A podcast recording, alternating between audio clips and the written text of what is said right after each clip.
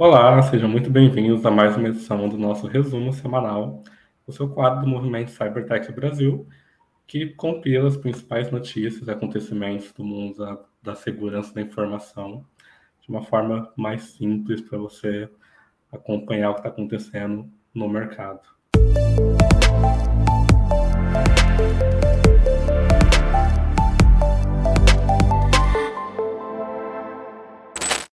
Antes de mais nada, se estiver nos assistindo no YouTube, queria lembrar que seria muito bom para nós ouvir as suas, as suas opiniões sobre o quadro, sobre o movimento Cybertech como um todo na caixa de comentários. Então, já deixe seu comentário, deixe sua curtida e se inscreve para continuar recebendo nossos conteúdos.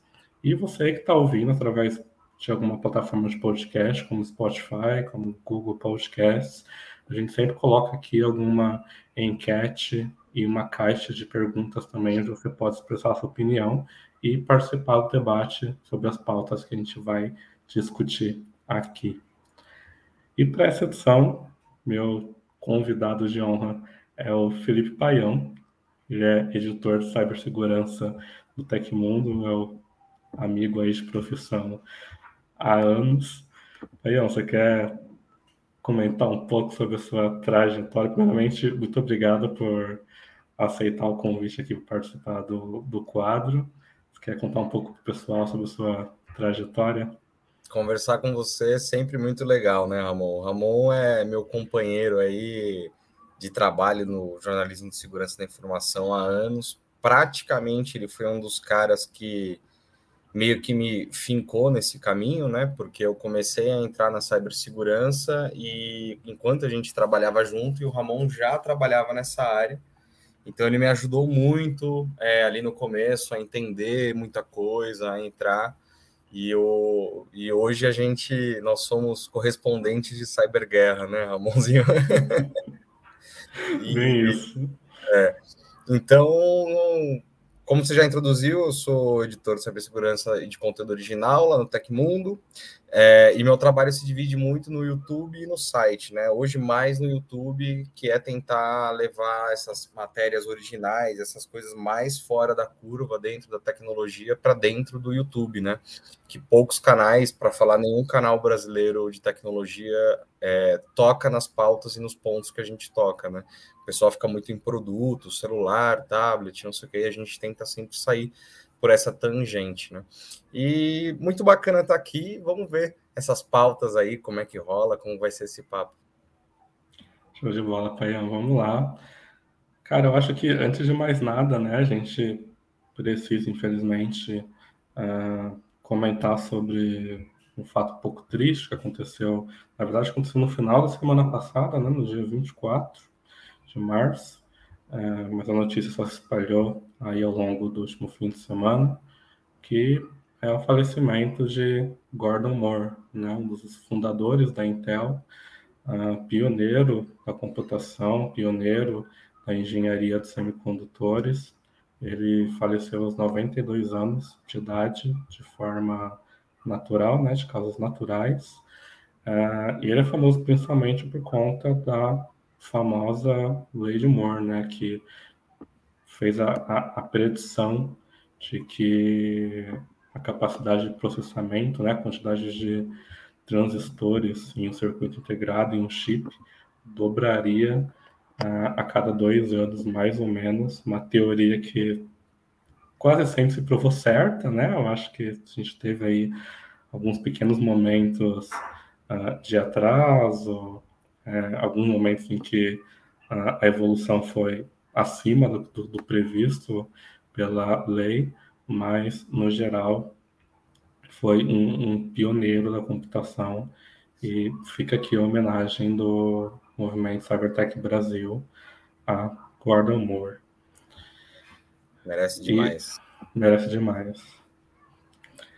E, Paião, a primeira pauta que eu queria comentar com você, inclusive, o primeiro lugar que eu li essa pauta foi justamente no Tecmundo é que o Tribunal de Justiça do Maranhão, né, o TJMA, ele decidiu que o Facebook deve pagar é, 500 reais para toda pessoa, todo brasileiro que se sentiu é, afetado por aquele incidente lá de 2021, quando é, foram expostos né, uma série de informações pessoais de usuários de Facebook, não me lembro exatamente quantos.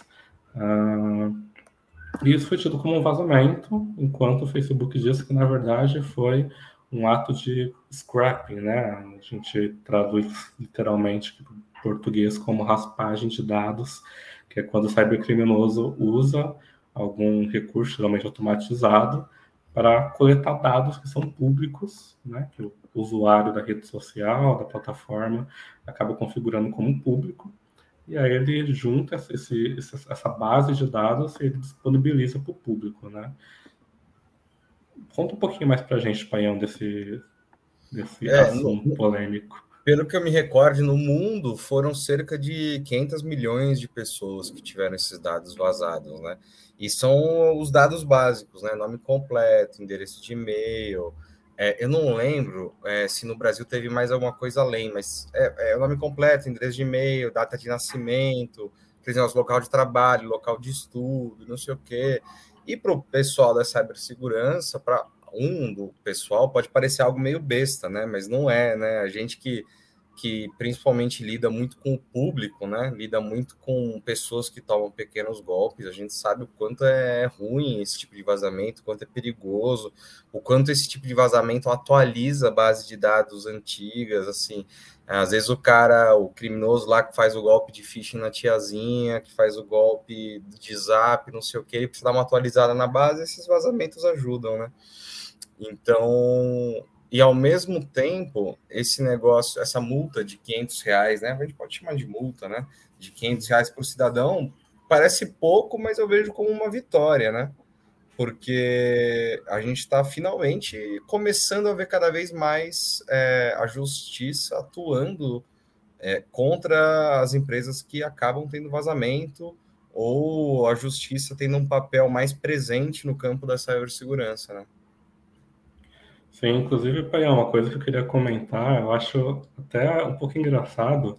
É, a gente tem falado muito aqui nos últimos resumos semanais sobre a atuação da Autoridade Nacional de Proteção de Dados, a NPD, né, que até o momento ela ainda está com somente oito processos uh, sancionatórios Sim. em andamento, né, sendo que desses oito processos só um é de uma empresa privada.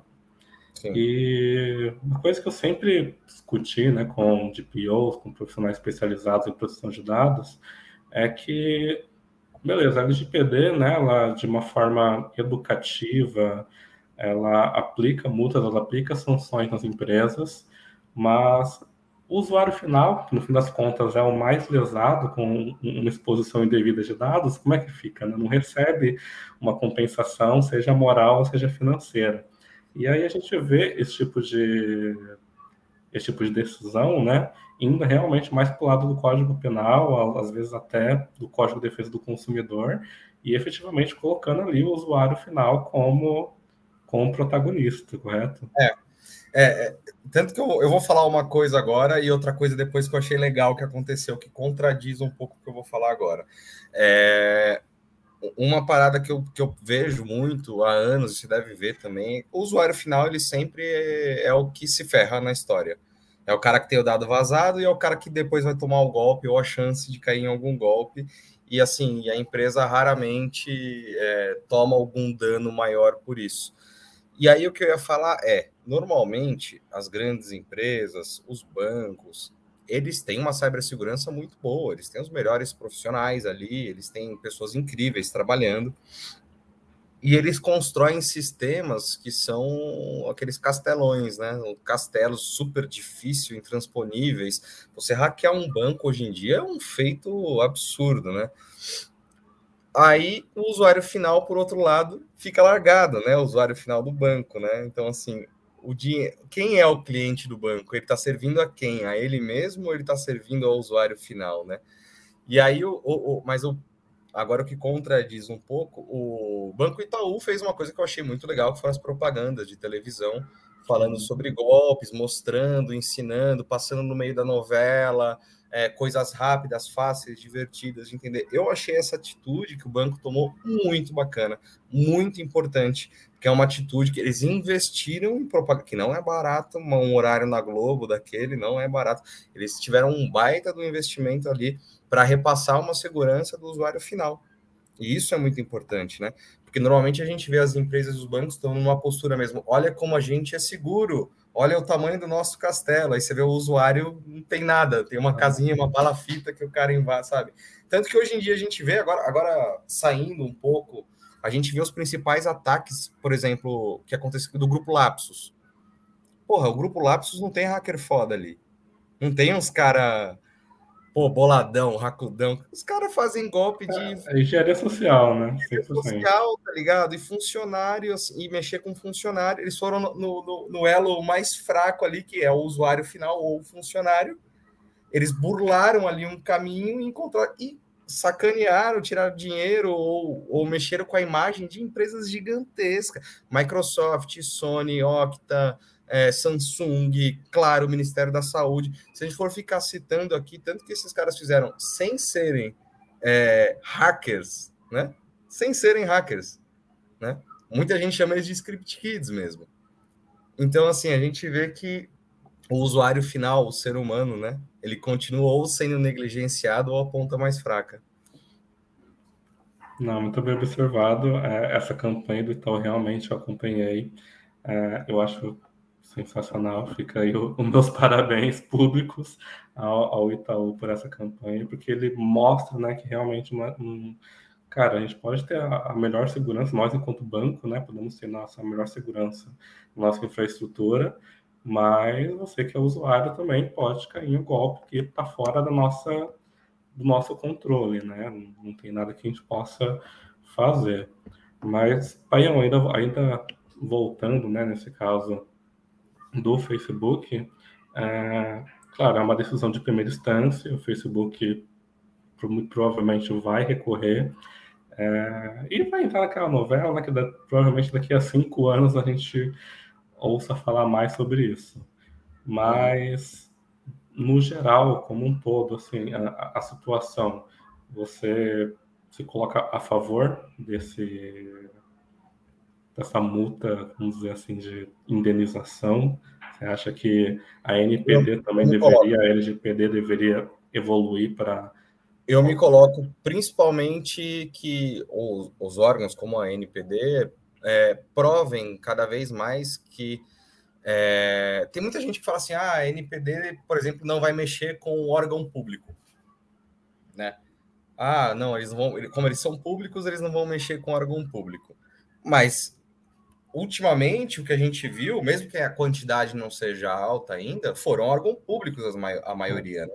Sete dos oito processos. Quando você tem uma instituição que tem a capacidade de mexer com esse nível dentro do próprio sistema que ela existe, dentro da própria teia, ela se torna mais empoderada para conseguir ir para cima de empresas privadas. Se ela tem o apoio do governo, né? Se ela tem um respaldo ali do que ela está fazendo, ela consegue fazer essas ações com empresas maiores, conglomerados, que nem o Facebook, né? A Meta, né? Que é um baita conglomerado, é Facebook, é WhatsApp, é Instagram, é tudo do mesmo dono. Então eu sou super a favor, cara, dessas coisas, porque mostra que talvez nesse início. Eu, eu, eu sempre acho que a cibersegurança ainda está no início, isso que é louco, porque muda tanto e a gente vê tantas mudanças e parece que sempre está descortinando mais um capítulo no Brasil da cibersegurança. E para mim esse é um novo capítulo da justiça entrar cada vez mais nesse lado de talvez a imprensa cada vez mais aprender a noticiar de fato como isso funciona, a usar, buscar usar os termos corretos, mesmo que sejam polêmicos, é, mas, mas ter essa discussão na imprensa é muito importante. Eu acho que é um novo caminho que a gente tem aí pela frente. Então eu sou super a favor. Show de bola. E Gente, eu só lembrando aqui, né, como o papai acabou de dizer, o papel da imprensa de noticiar adequadamente as coisas.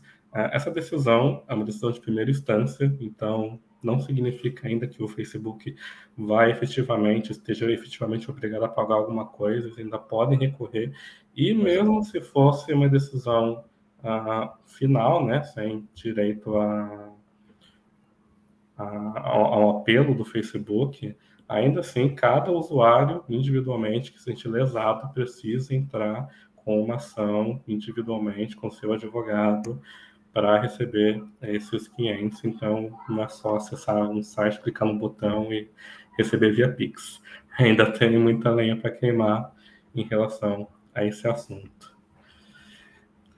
Aí, a segunda pauta que eu separei aqui para a gente conversar, em relação a outro tema que vem aparecendo aqui com muita frequência nos, nos resumos semanais, é sobre inteligência artificial, né, mais especificamente a famoso GPT.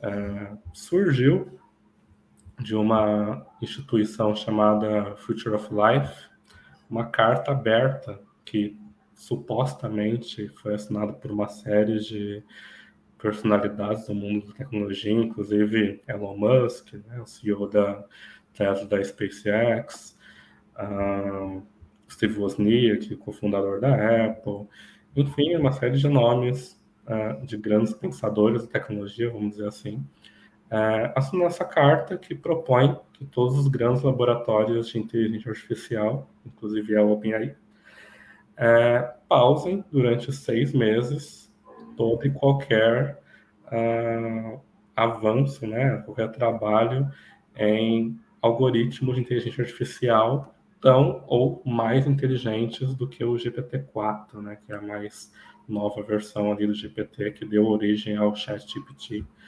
uh, justamente para ter um tempo de respiro para que a legislação, para que a, os engenheiros de segurança consigam entender né, quais vão ser os reais impactos dessas tecnologias na nossa vida e tomar as devidas providências, né, que precisam ser tomadas. Então, Paião, a gente já está vendo aí uma série, né, puxando mais para o lado da segurança, a gente já está vendo uma série de usos do ChatGPT e de outras, outros algoritmos de machine learning similares dentro da área de segurança da informação. Então, desde tantos criminosos estão usando isso para criar phishings mais sofisticados, mais parecidos, né, com um e-mail realmente criado por alguém que entende do assunto. Quanto à própria comunidade de segurança, já começou a incorporar algum desses recursos, seja para testes de intrusão, os tests, ou até mesmo em soluções antivírus. Como é que você enxerga essa questão do, GPT, de outras, outros algoritmos de machine learning? É, você realmente acha que a gente está no rápido demais? Você concorda com essa carta? É, então, eu vejo como dois pontos diferentes, né? Tem o ponto da cibersegurança e tem o ponto da inteligência artificial. O da inteligência artificial eu não tenho conhecimento suficiente para dar minha opinião, porque não é uma área que eu estudo a fundo. Mas uma coisa que eu sinto muita falta sobre esse assunto, e que até nesse caso dessa carta, é, e esse seria um papel da imprensa, e eu posso até me colocar nisso, porque eu, eu sou um jornalista de tecnologia também, e, e você também. Talvez o nosso papel nesse sentido seria: a gente aprende que a gente faz jornalismo, tem que responder o seis que, né? Quem, quando, onde, né? Mas e o porquê? Né? O, e o porquê e a quem interessa? Esse é o grande ponto. O a quem interessa, eles não ensinam na faculdade.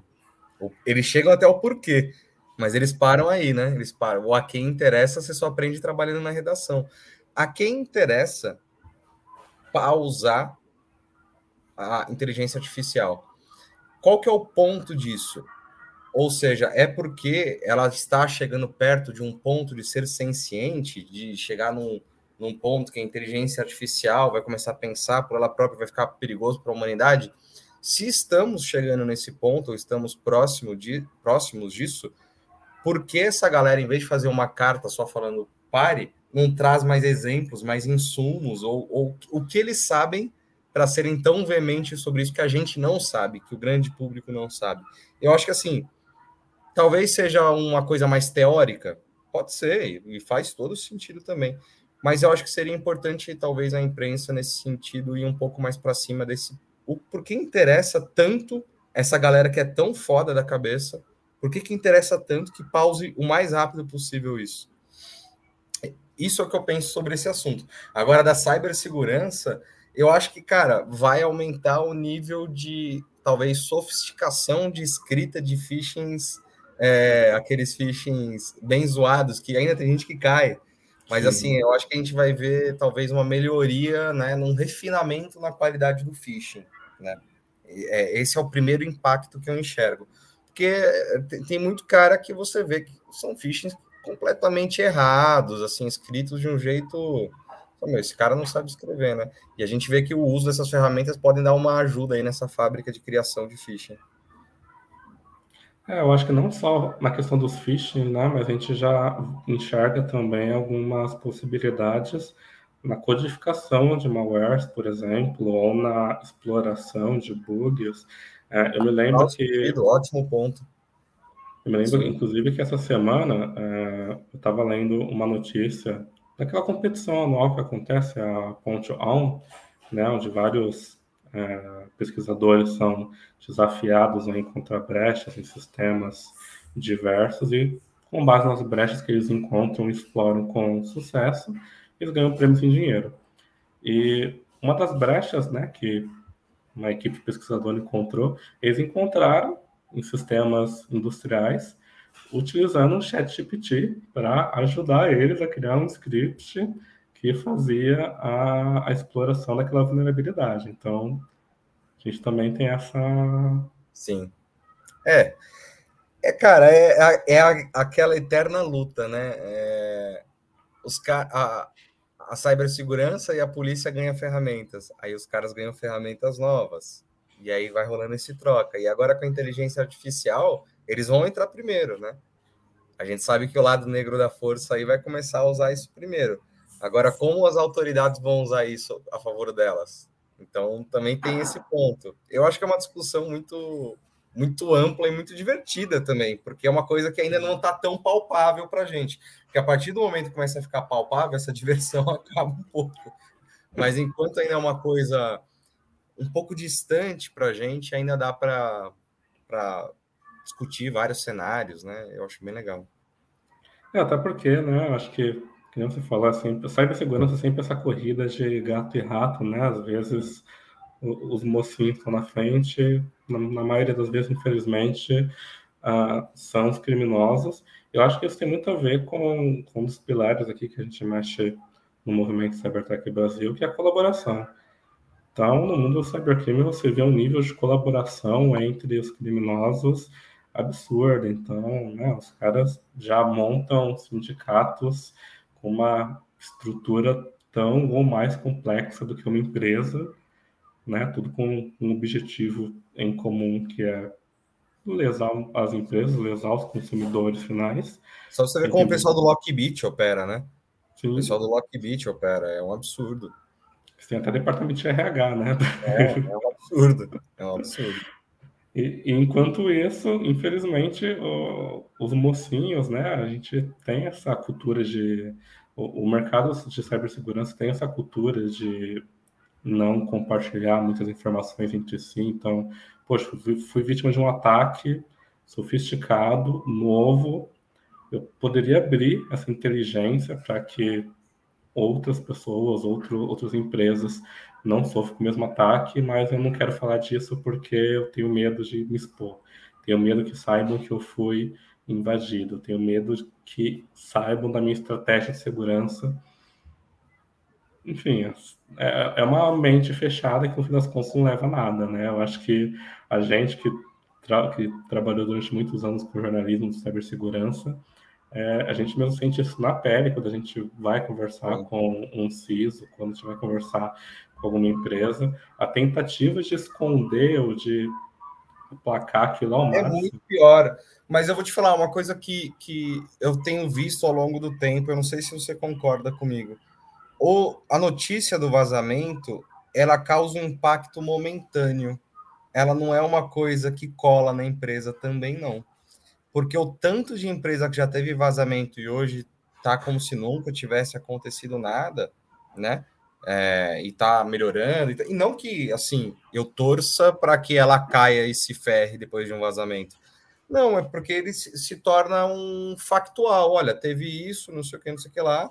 Então, assim, o que, que a gente vê? A empresa que toma um caminho negativo quanto a isso, ela tem um impacto maior do que a empresa que ela é bacana e ela mostra e ela sai para o pessoal, para o nosso nicho, né? Para o nosso nicho, ela sai melhor. Mas para o grande público, eu não sei se eu estou vendo tanta diferença. Eu tô com essa dúvida hoje sobre esse assunto. Eu não sei mais se eu vejo tanta diferença para o grande público. Para o nicho de cibersegurança, total. Tanto que a gente hoje, por exemplo, quando a gente vai falar de casos de banco saqueado, todo mundo lembra do Banco Inter. Vai falar de não sei o que, não sei o que lá. Tem empresas que no nosso nicho ficam marcadas, né? Mas para o grande público eu já não sei mais, eu tenho essa dúvida hoje em dia. É, eu, eu daria meu palpite, né, que para o grande público já se tornou, infelizmente, algo tão comum é. Que muitos nem chegam a, a, se aprofundar, né? Só lê ali a manchete, ah, vazamento no banco tal, vazamento no e-commerce tal, é. e já virou algo tão comum que quando ele é vítima daquilo, né, quando ele recebe um e-mail de notificação, por exemplo, uh, de algum e-commerce que ele compra, de alguma plataforma que ele usa, ele fala, poxa, normal, aconteceu isso com aquela empresa grande também, com aquela outra empresa grande, então vai passar. Eu diria que provavelmente é assim que, que o usuário final está enxergando tudo isso hoje, infelizmente. É, mas vamos ver com o tempo, né? Eu acho que assim, que nem a gente falou há uns 5, 6 minutos atrás, a gente está num novo capítulo da cibersegurança, né? Eu acho que o, o próximo capítulo é o ensino infantil, ensino adolescente, o ensino nas escolas. E eu acho que quando a gente tiver a cibersegurança mais dentro da vida das pessoas, essa coisa, isso mude de figura um pouco. Assim, talvez a imagem das empresas não fique tão legal se elas derem uma cagada para vazamento, para o grande público. Eu acho que é uma, tudo é uma questão, né, de tempo. A gente pode ver até culturalmente, né, cara? É, você coloca 10 anos, há 10 anos, a sociedade agia de uma maneira completamente diferente, culturalmente falando. Assim. Coisas que eram aceitáveis hoje em dia não são mais aceitáveis, né? Então a gente vê que a sociedade se move, né? E eu acho que vai acontecer a mesma coisa com a cibersegurança. Ou tenho fé, eu sou um, um sei lá, um tópico. Tenhamos fé, né? Tenhamos fé. Paião, cara, queria te agradecer mais uma vez sua participação, sua disponibilidade para participar. Foi uma conversa excelente, muitos insights bacanas. Então, mais uma vez, muito obrigado. Que isso, Ramon. Eu que agradeço. Desejo muito sucesso para vocês. O que vocês precisarem, eu estou por aqui. E, e, é isso, cara. Parabéns pelo seu trabalho de um dos únicos de continuar carregando a palavra da cibersegurança aí pelas interwebs dentro do jornalismo. Show, Faião. Muito obrigado. E muito obrigado a você também que está nos acompanhando. É, não se esqueça de acessar o site do Hub, do Movimento Cybertech Brasil, cybertechbr.org, e se tornar um membro para receber os nossos conteúdos. Muito obrigado e até a próxima.